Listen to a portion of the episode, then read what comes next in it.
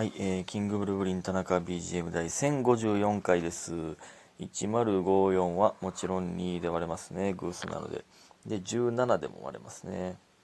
はい。えー、で、そしたら31が残るんですけど、えー、だから 34×31 ということですよね。なんか近い数字かけてできる数字ってなんかいいですよね。えー、まあそんなんいいんですけど、今日は振り替え土曜日生配信ありがとうございました。ね。なんか今日は大人な、大人の、えー恋愛相談の話が飛び出したりとか、えーみんなの好きなお菓子の話をしたりとか、えーかな？いろいろありましたね。うん、で、そのね、いろんな人、いろんな年代の方が聞いてくれてますから、えーいろんな角度のというか、アドバイスがあって、なんかいいですね。うん。ありがとうございます。非常に楽しかったです。ラブピースフリー空間。ね。皆さんのおかげで、そうでございます。えー感謝の時間いきます。七つみさん拝聴しました。白玉さん面白いです。えーご機嫌なガールさん、あかん、珍しいミスしてる。ご機嫌なガールさんが何くれたかをメモっていない。すいません。今、こっからこの画面からね、見れないんですよ。何かいただいてます。すいません。で、レナさん、お疲れ様です。いただいております。ありがとうございます。ほんまにすいません。ミスった。えーそうなんですよね。ラジオトーク、これ、あの、そうなんですよ。ギフトだけのやつはね、こう表示されないんですよ。収録中の時に。あの、コメント付きのやつは表示されるんですけど、いや、申し訳ない。何かいただいております。ありがとうございます。見てはいるんですが、非常に申し訳ない。ありがとうございます。そして、えー家元さん。8年目も応援してます。ということで、応援してます。いただいております。ありがとうございます。ほんまに8年目ですよ。今日、まあ昨日から。ね。えーで、一発目、一発目感謝の日ということで。うん、えーまあね、ほぼ満席の寄せでスタートでございますけど。うんねちょっとね、もっと追い込んでいかなければならない。なんか、生ぬるい生活を送ってしまっていたなと思いました。えー、なんかね、8年目ですから、もっと頑張らななということですよね。うん。はい。本当にそうです。えー皆さんよろしくお願いします。8年目30歳ですが、本当によろしくお願いします。8年目30歳って聞いたらやばいな、ほんまに。ね。ありがとうございます。そして、えー、たまごボールさん。えー電車乗ったら新社会人っぽい新しいスーツ着てる方がちらほら、緊張してるでしょうね。しき、ねって。緊張してるでしょうね。懐かしいですね。素敵な一歩を踏み出せますようにということで、卒業おめでとういただいております。ありがとうございます。そうか。もう、そんな4月1日からなんや。1日から働き出すの。緊張してるやろなうん。えー、すごいな。4月ってやっぱり、なんか、まあ、いろんなことが、変化が起きるというか、まあ、始まりの月ですからね。うん。こっから新たな体験が、新たな世界が始まるんですけど。でもね、今日僕もね、スーツ買いに行ったんですよ。なぜかというと、そのね、ラウンジのコップ洗いのバイトをしてたん、してるんですけど、ママが、なんか来週、イベントで多分人足りひんから、みたいな。お金あげるからスーツ買ってきって、ついに言われたんです、ママに。で、え、だから、え、俺、裏で、洗い場にこもってお菓子食いながらコップ洗うっていう っていうバイトをしてたつもりやのに、これやばい、ほんまに。たまに、たまにな、みたいな感じなんですけど。ほんまか？やばいって。田中っぽくなさすぎる。家庭教師とかでええやん。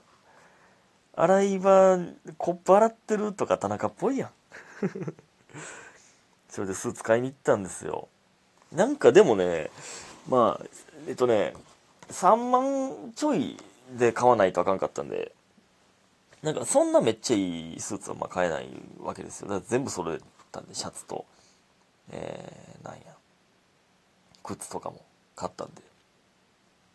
なんかね、いつも着てるスーツがまあいいスーツやからかわからんけど、なんか、衣装ね、衣装が、えー衣装だって結構しますから。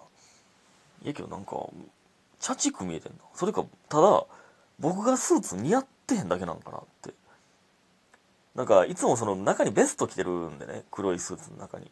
だから似合ってないなと思って。んでそれとねめっちゃ思ったんが、まあ、そのスーツ屋さんの階段でねちょっとごめん。それ前にちょっと今急に思い出したんですけど、スーツ屋さんに行く前にね、チャリンコパンクしてたんで、パン、チャリンコ屋さん直しに行ったんですよ。そしたら、ちょっとめっちゃ時間かかるわって言われて。まあなんか僕らの直前になんか2人カップルで新しいチャリンコを買いに来てる人らがおって、その人らの対応するから、なんかネジ回したりとか、いろいろ鍵買ってこうつけてみたいなとかやってるんですよ。結構時間かかるんですよ。でもね、これ積んでますよ、これ。僕が、もうパンク直しに来てるんですよ。でも近くにチャリンコ屋さんなんてないから、時間かかるわって言われてももう待つしかないやん。これ積んでんねんな、この時点で。いや、どうしたらええのって。だからまあまあな時間待ちましたね。どうしようもないよな。しゃあないよな、だって。パンクしてるチャリンコをまた押して、移動する方が時間かかるから、もう、もう今直してもらわなあかんねんから。まあそんなんいいんですけど。ねそのスーツ屋さん、そのスーツ屋さんにね、えー、ついて、まあ鏡、鏡張りやったんですよ、その階段のとこが。なんか、見た、自分の姿が映るんですよ、鏡って知ってます？鏡ってそうなんですけど、なんか、小汚なって思って。自分が自分が、なんか、めっちゃ小汚かってんな。そらスーツ似合わへんわと思ったんですけど、なんかキモって思ったんですよね。そんで、小汚いやつって売れへんって思ってるんで、僕はね、なんか、まあ、売れるやつが綺麗になっていくんか、どっちが先か分からへんねんけど、小汚かったやつも、活躍しだすと絶対綺麗になっていくんですよ。なんか、なってくって僕は思うんですよ。なんか、それがね、なんか、よくなかってんな。髪の毛とか、全部。髪型もなんか、汚いし、多分僕のセットの仕方が悪いんか分からへんけど、なんか汚いし、もうちょい伸ばそうかな。もうちょっと長めにしよっかなと思い始めてるんですけど。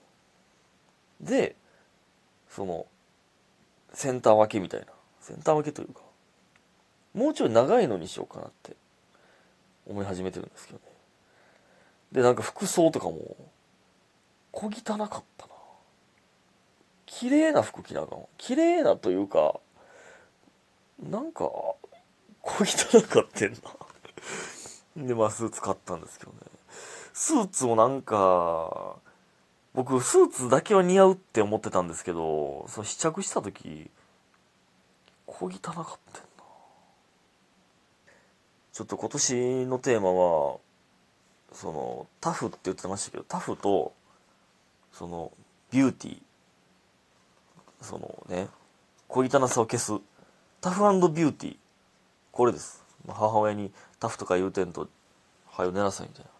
疲れ取りなさいって言われましたけど。えー、ですね。タフビューティーです、今年のテーマ。うん、そうします。えー、それではお便りいきたいと思います。えっと、みふみさん。えー、この季節になると、えー、あるラジオ局では、春のキャンペーンソングが恒例になっていて、えー、毎年豪華メンバーがコラボしています。えー、2014年はウカスカジープロデュースの春の歌という曲でミスチルの桜井さんがそうそうたるメンバーのレコーディングを取りまとめていたのですがその時桜井さんがポルノグラフィティの岡野さんに言った声に名前が書いてあるね。これがすごく心に残る言葉だなと思思います。いや、素晴らしいな。うん。素晴らしい。えー、私も誰が見てもこの人が描いたってなるような絵を描きたいなと長年思っています。田中さんに当てはめるならツッコミフレーズかもしれませんね。わら。えー、ご本人的には、これぞ田中だと認知されたいものは何かありますか？ということで、桜作いただいております。なるほどね。声に名前が書いてあるね。これはほんまに、歌手ってほんまにそうやもんな。もう、まあ、その歌い方、その声がもうだから、プロの人がカバーしても、カラオケとかね、他の人の曲をカバーしても、その人の曲になるもんな。それがやっぱりプロですよね。うん、だからやっぱ素人ってその、ちょっと寄せてまうからな。もう自分の曲にしてしまうという。声がやっぱ独特すぎるっていうのが素晴らしいよな。まあね、だからみふみさんの絵も、素晴ら確かにね、絵の描き方とかも人によって全然違うもんな。うん。えー、ねえー、田中、これぞ田中だと認知されたいものが何かありますか？うん。まあまあ、でもまあフレーズですかね、でも、確かに。その、田中といえば、うん、まあ、そうやな、こういう言い回しするよな、とか、このフレーズよく言うよなとか、よく言うよな。うん、まあまあでも、そうかな。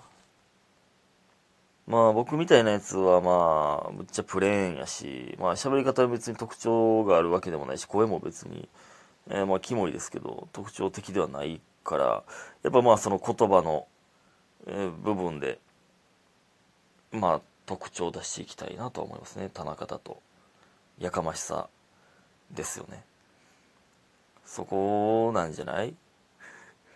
これ、田中やなって、な、なりたいな。なる部分あるでしょうか？いやね、絵もね、みふみさんもその、みふみさんの絵ですよ、僕的には。すごく。うん。まあでも、これを探すっていうのが、ほんま芸人って全員がこれを探してるんですよね。